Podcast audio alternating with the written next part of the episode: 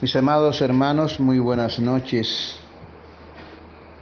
Una vez más estamos con ustedes para continuar con el capítulo 8 de Hechos en el estudio de visión y misión de la iglesia. Habíamos llegado hasta el versículo 25, pero antes de iniciar yo quiero comentarles algo que me acaba de pasar. Había grabado el mensaje, más o menos 27 minutos. Cuando voy a tocar enviar, toqué fue cancelar. Y se borró todo el mensaje que había dicho antes. Espero que el Señor me dé la misma sabiduría que me dio para anterior, donde estaba bastante emocionado. Con la ayuda de Dios y del Espíritu Santo, volvemos a retomar entonces el texto eh, yo quiero leer desde el verso 25, mis hermanos, y vamos a leer hasta el verso 40, donde termina el estudio, el capítulo, perdón.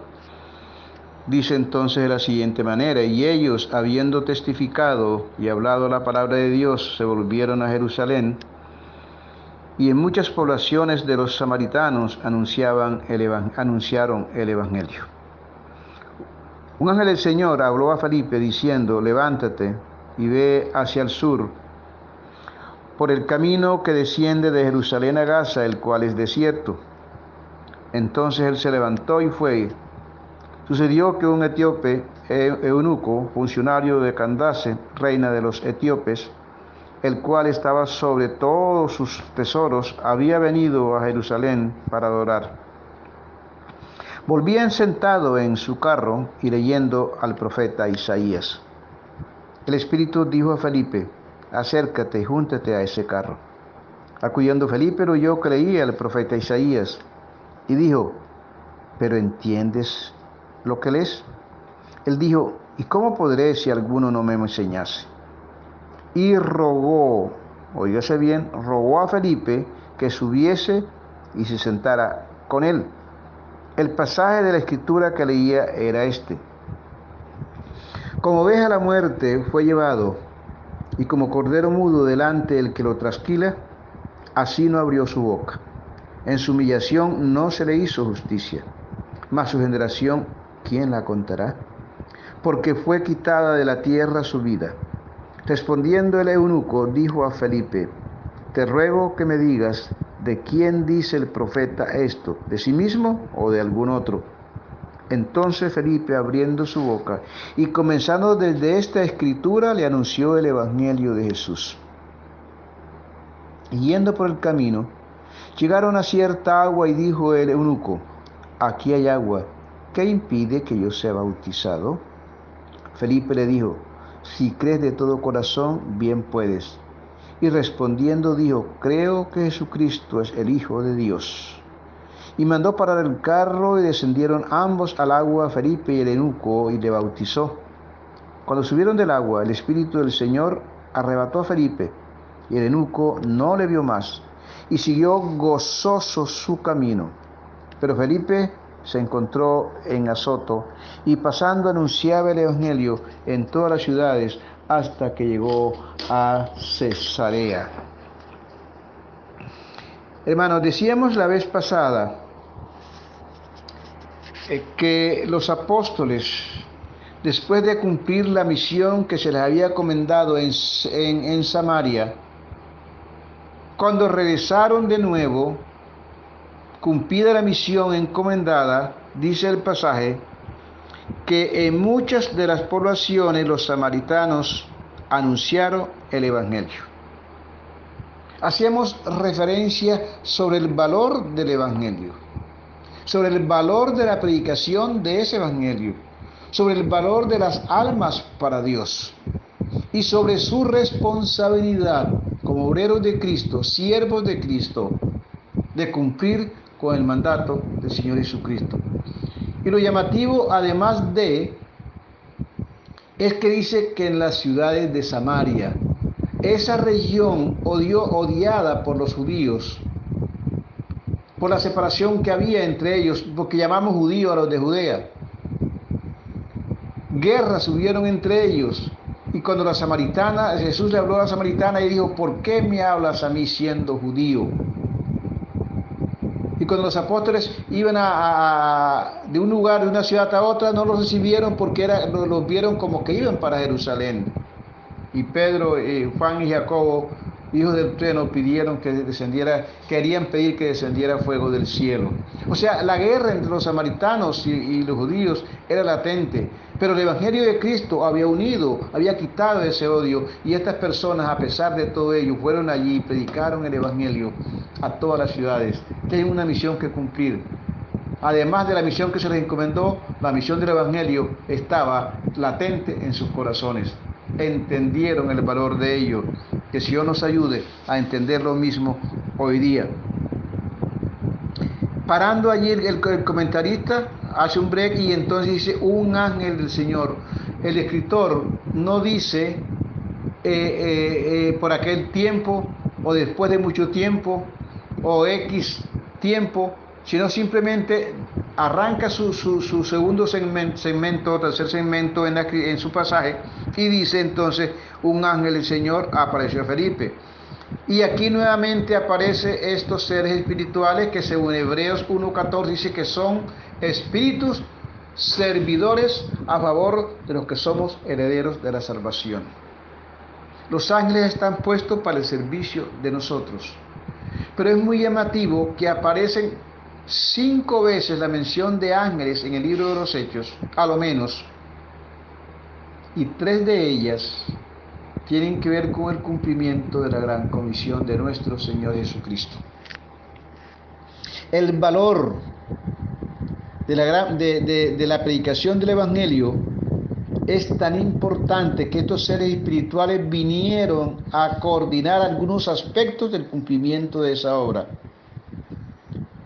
Pero también dice la Escritura que son cosas en las cuales anhelan ellos mirar. Ellos quisieran poder tener el privilegio de hacer ese cumplir con ese ministerio, pero no se les ha permitido. La, la Biblia no explica por qué, pero encontramos a ellos dando órdenes, explicando esto, lo otro, pero no participando de manera activa, llevando el mensaje a aquellos que no lo conocen. Yo creo personalmente, como se lo escribí en el material, que la Biblia dice en el libro de Hebreos que Cristo no socorrió a los ángeles, sino que socorrió a la descendencia de Abraham, y por lo cual tenía que ser semejantes a ellos, para ser fiel sumo sacerdote en lo que a Dios se refiere porque Él sufrió siendo tentado es poderoso para socorrer a los que son tentados. Para predicar el Evangelio a los hombres perdidos, tenía que venir un hombre perfecto a cumplir esa misión. Era el que podía entender las tentaciones del hombre y no está dado a hacerlo a ninguna otra persona. Los salvos le predican a los no salvos. Si los ángeles quisieran predicar un evangelio, sería un evangelio que no, no, no existe, pero sería un evangelio que saliera para los ángeles perdidos, pero no para predicarnos a nosotros. Pero bien, lo relevante a pesar de todo esto, si está correcta mi interpretación, creo que sí, es que los ángeles están participando activamente en la coordinación del cumplimiento de la gran comisión.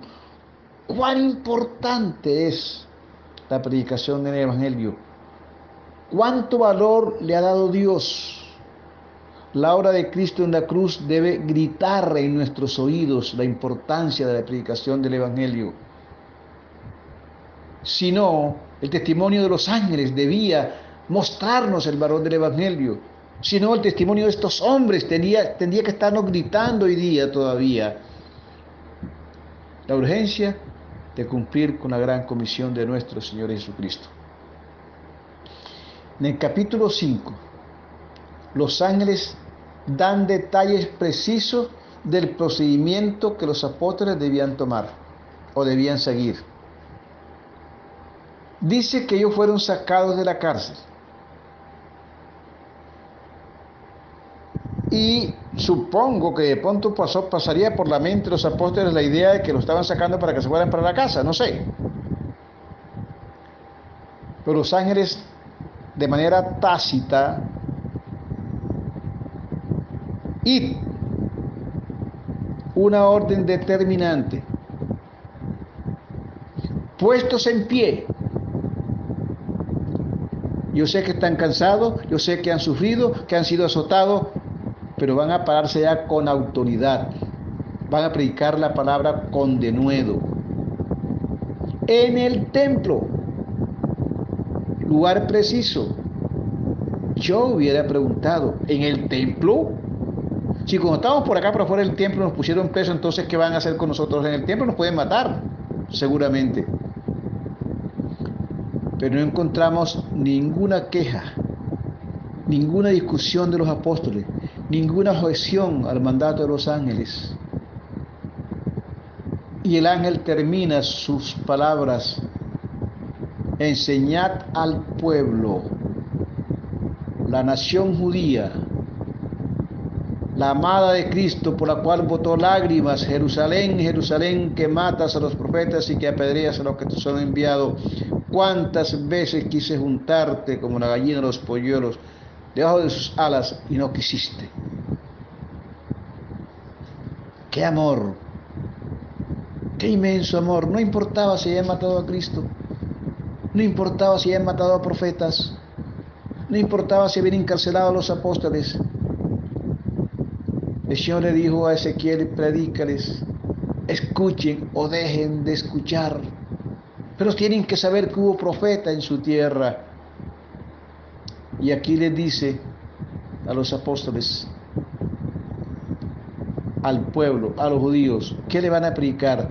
Todas las palabras de esta vida. No iban a predicar lo que ellos querían escuchar. No iban a predicar un mensaje acomodado por si de pronto lo fueran a ofender. Esteban no había hecho eso le había costado la vida. ¿Qué harían ellos? El Señor dice, el apóstol Pablo dice en el capítulo 20, no he rehuido anunciaros todo el consejo de Dios. Y dice en Colosenses el mismo apóstol que el Señor lo ha llamado para que anuncie cumplidamente la palabra de Dios. La predicación del arrepentimiento, del pecado, poco se escucha. Se ha tomado el amor de Cristo como solo mensaje y en algunos casos para camuflar el pecado. Ese mensaje del Señor, arrepentidos porque el reino de los cielos se ha acercado. Ese mensaje de Juan el Bautista, hipócritas, ¿quién nos enseñó a ir de la ira venidera? hacer frutos dignos de arrepentimiento. No se oye porque ofende al pueblo, ofende al pecador, ofende a la iglesia. ese fue el mensaje que estos hombres predicaron. Y el pueblo caía de rodillas ante el Señor. En el capítulo 8, nuevamente otro ángel aparece aquí, cumpliendo otra misión, pero con muchos detalles de diferencia, pero con mucha similitud, igual que en el capítulo 10 con el asunto de Cornelio. Fíjese que en el capítulo 5 el ángel da todos los detalles y aún incluye el mensaje que se debía dar, no las palabras, pero sí el mensaje que debían predicar. Y es llamativo, hermanos, que no los mandó a hacer milagros, no los mandó a hablar en lenguas. No los mandó a hacer espectáculo. Los mandó a predicar el mensaje del Evangelio. Y cuando ellos oraron, ¿se acuerdan ustedes en capítulo 4? Permite que con todo de nuevo hablemos tu palabra. No está pidiendo, permite que, que hagamos milagros. No está diciendo eso. Y lo hicieron. Pero lo, lo que el propósito era la gran comisión. Los milagros que se dieron en ese tiempo fue como fin para cumplir la gran comisión. No tenían otro objetivo. Entonces, el ángel, aquí el ángel solamente dice a Felipe, fíjese usted, habló a Felipe diciendo, levántate y ve hacia el sur por el camino que desciende de Jerusalén a Gaza, el cual es desierto. No hay una explicación qué iba a hacer, con quién, perdón, con quién se iba a encontrar, no hay nada al respecto. Solamente le está diciendo el lugar donde iba a llegar.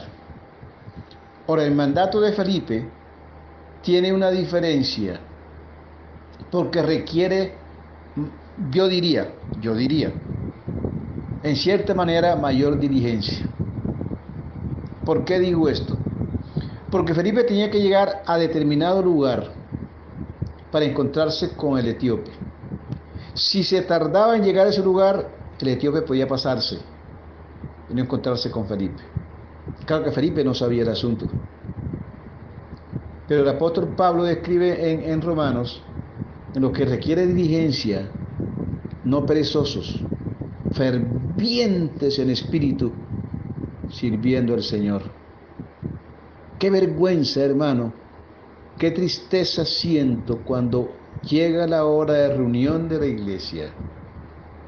Y usted ve a los hermanos llegando cinco minutos después, diez minutos después, quince minutos después, algunos ni siquiera van a la Santa Cena, etcétera, etcétera. Eso dice la condición espiritual nuestra, hermanos. Eso manifiesta cuánto aprecio hay por la obra del Señor, cuánto aprecio hay por su palabra, cuánto temor hay de Dios en nuestros corazones.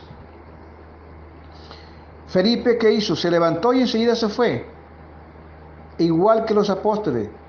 No objetó Hombre, ¿cómo voy a salir de aquí de Samaria donde hay tanta gente convirtiéndose, donde el ministerio está creciendo a tutiplén? ¿Me van a sacar de aquí? No. Sabía que los mandamientos de Dios son mucho más elevados que los, los, los pensamientos de Dios son mucho más elevados que nuestros pensamientos. Y cuando Dios una orden y la orden de Dios no coordina, no es congruente con lo que yo creo, hay que entender que Dios tiene la razón. Siempre será así. Felipe lo sabía. Sabía que había sido comprado por precio como los apóstoles, que no se pertenecía, que no tenía el derecho de hacer con su vida lo que quisiera ni ir donde él quisiera. Que era un siervo, un esclavo de Cristo igual que los apóstoles. Por eso ellos nunca objetaron un mandato.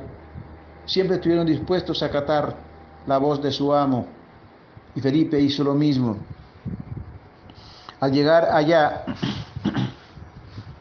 Dice el escritor aquí que en versículo 27 describe las características del personaje que venía de Jerusalén, etíope, lo que conocían como rostro negro, eunuco, el ministro de Hacienda de una reina que tenían títulos de Candace. Candace era el título, como decía el título del presidente de la República, o el título de Faraón. Ese era el título que tenían, decían las Candaces. O sea que era un personaje importante, pero no creo que haya sido por importancia del personaje que Felipe fue enviado, sino por actitud del personaje que venía de Jerusalén. Venía de adorar. Ellos no podían entrar al templo porque era eunuco, eran conocidos como prosélitos de puerta, y fue a adorar a Jerusalén en lo que era posible hacerlo y cuando regresó viene tan contento, tan feliz que venía leyendo la escritura por la carretera. Y dice aquí el texto que venía leyendo nada más ni, nada más ni nada menos que al profeta Isaías. ¿Qué le parece, mis hermanos? Cómo el Espíritu de Dios, el todo sabio, coordina todas las cosas para el cumplimiento de la misión y aquí estos personajes espirituales aparecen ayudando a ese cumplimiento. Llega Felipe y dice que el Espíritu le dijo a Felipe, no tengo duda que fue una voz audible, pero no es el punto para discutirlo ahora, ya llegaremos a ese punto. En el capítulo 13, pero dice que le dijo a Felipe, acércate al carro. No le dice lo que Felipe tenía que hacer, solamente acércate. Y Felipe exactamente hace lo que le mandó. Y cuando se acercó, ya el Espíritu Santo con el control en Felipe sigue hablando a través de este hombre. ¿Entiendes lo que él es? No, no, pero como voy a entender? Estoy deseoso de saber. Y es llamativo la actitud del eunuco todo el tiempo de la charla. En el versículo 31, él responde, él dijo, ¿y cómo podré si alguno no me enseñare? Y rogó a Felipe que se subiese y se sentase con él. Y el pasaje de la escritura que leía era este. Y entonces da la lectura del capítulo de Isaías, eh, versículo 7 y versículo 8, creo que son esos versículos. Y entonces el enúculo dice, bueno, eh, aquí el profeta está hablando de quién, de él, de él o de algún personaje diferente. Y, dice el versículo 35, eh, entonces Felipe, abriendo su boca y comenzando desde esta escritura, le anunció el Evangelio de Jesús. Ustedes pueden notar que la mayoría de los mensajes de los apóstoles partieron de la circunstancia en que se encontraba, de un acontecimiento y en este caso de un pasaje que se ha leído como lo utilizó Pablo cuando estuvo cuando llega por allá por Listra si no estoy mal o por Antioquía. Podemos ver que ellos partían su mensaje de la lectura que se daba. Y aquí, como era un pasaje, un pasaje especialmente adecuado y coordinado por Dios, sin lugar a dudas, él inició su mensaje desde allí, le explicaría quién era Jesús, etcétera, etcétera. No se escribe el mensaje, pero lo que dice nuevamente, lo que continúa diciendo el escritor que omite el mensaje, dice que en el versículo 36, y yendo por el camino, llegaron a cierta agua y dijo el enuco,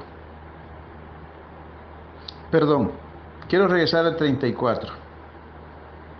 Respondiendo el enuco, dijo a Felipe, te ruego que me digas, fíjese la educación de este alto personaje con el siervo de Dios.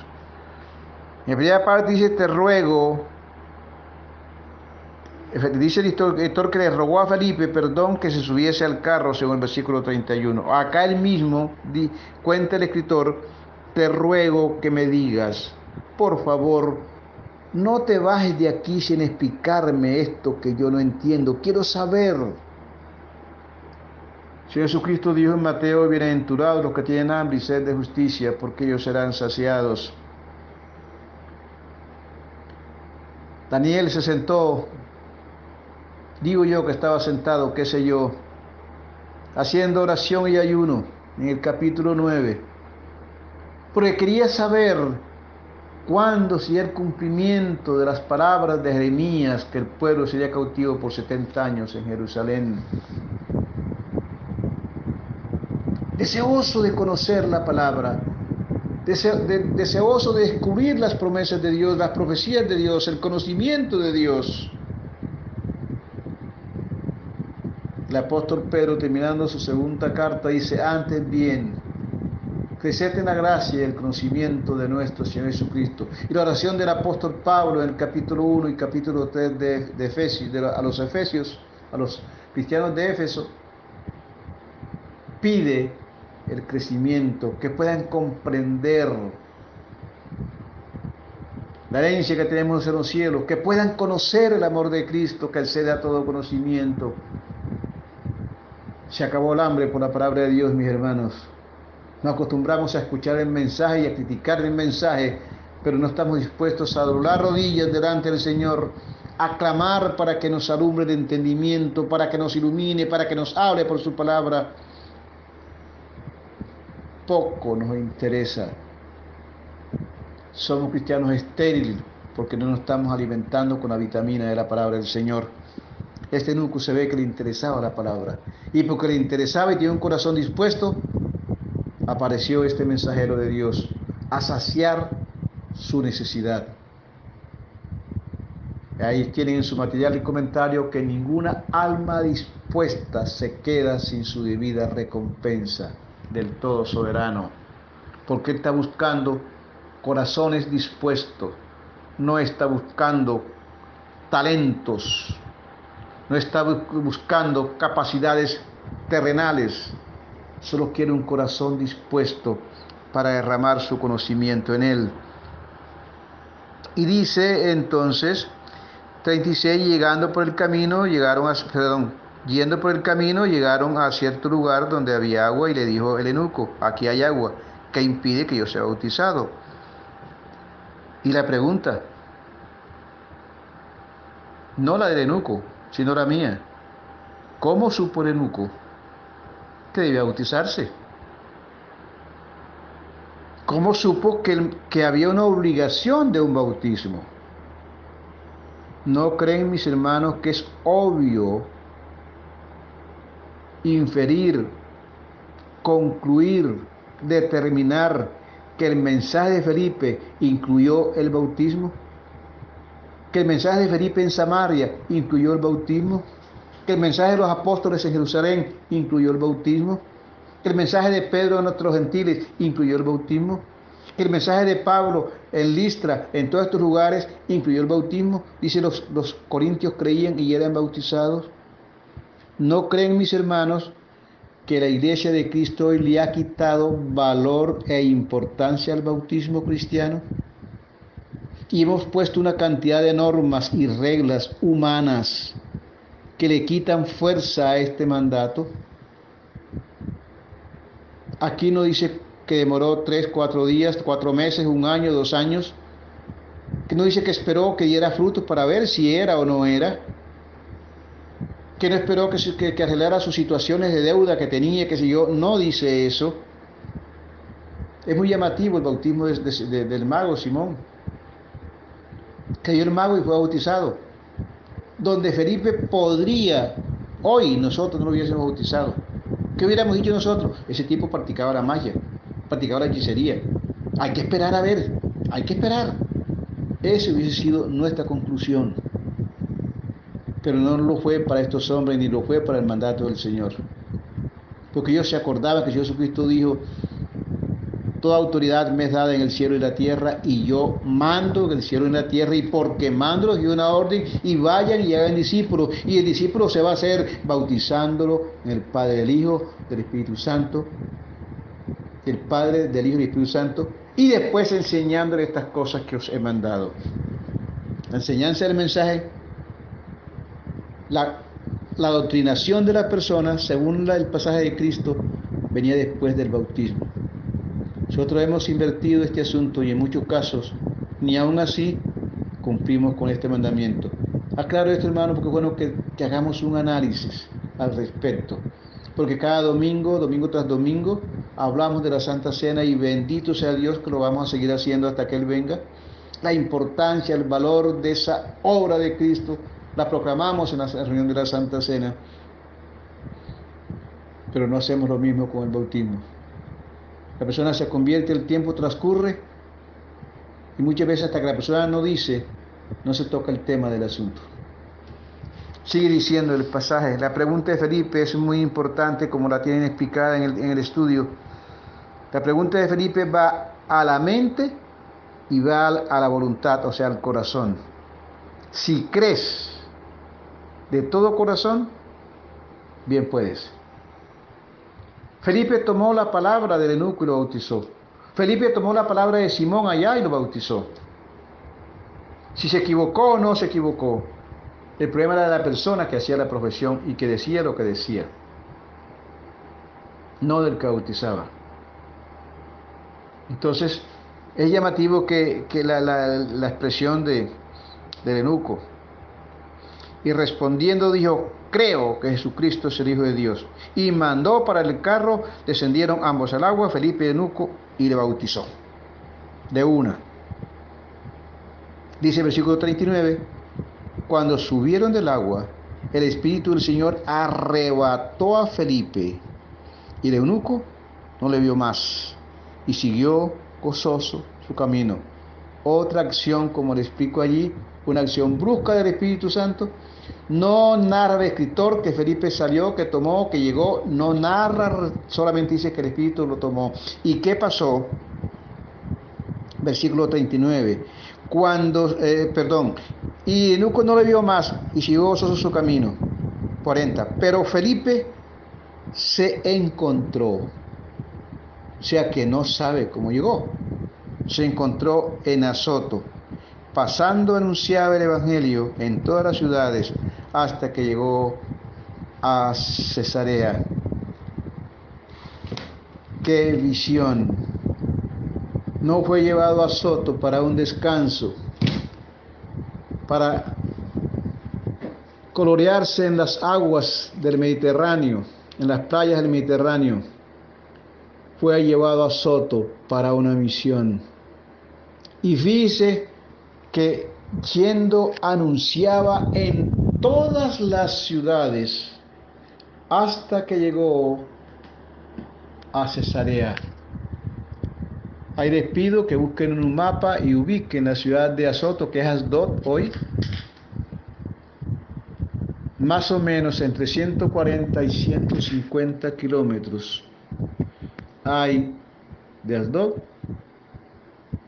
a Cesarea.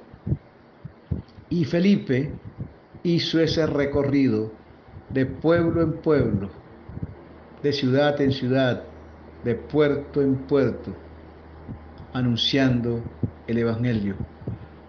Parte a pie, la mayoría sin lugar a dudas, de pronto algunos casos en, barcas pequeñas, para llegar de un lugar a otro. ¿Cuánto tiempo se demoró? No lo sabemos. ¿Cuántas semillas sembró? Lo sabremos en el tribunal de Cristo cuando lo veamos recibiendo galardones del todo del Señor Jesucristo. Este varón nos da una lección. No hay vacaciones para el Evangelio, hermano. No hay vacaciones para explicación. No hay vacaciones para comunicar el mensaje a los perdidos. Es día tras día que hay que seguir con la misión que ellos iniciaron y que hoy estamos nosotros, que hoy nosotros debemos cumplir hasta la venida de Cristo. Ellos cumplieron en su tiempo, a usted y a mí, y a los, todos nosotros nos toca cumplir en nuestro tiempo. Lo que ellos hicieron ya es historia. Marquemos nuestra propia historia con nuestras vidas consagradas y con el anhelo de cumplir los propósitos del todo sabio y poderoso Dios. El Dios de la gloria me los bendiga.